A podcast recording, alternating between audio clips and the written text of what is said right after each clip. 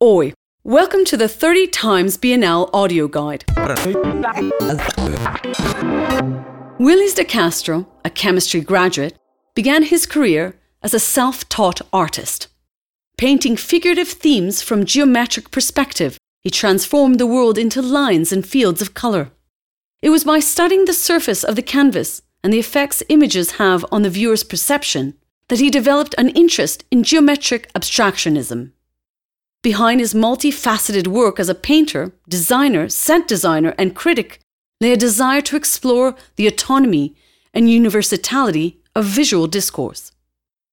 Though his career was not unlike those of other concrete artists, his independent thinking and commitment to research set him apart. On the strength of affinities and alongside Hercules Barsotti, Castro distanced himself from the Sao Paulo concrete artists and drifted towards the Rio based neo concrete artists.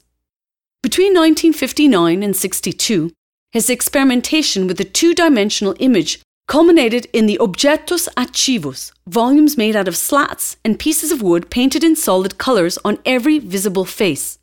When hung on the wall, they look like canvases that have somehow freed themselves from the surface in order to occupy the viewer space.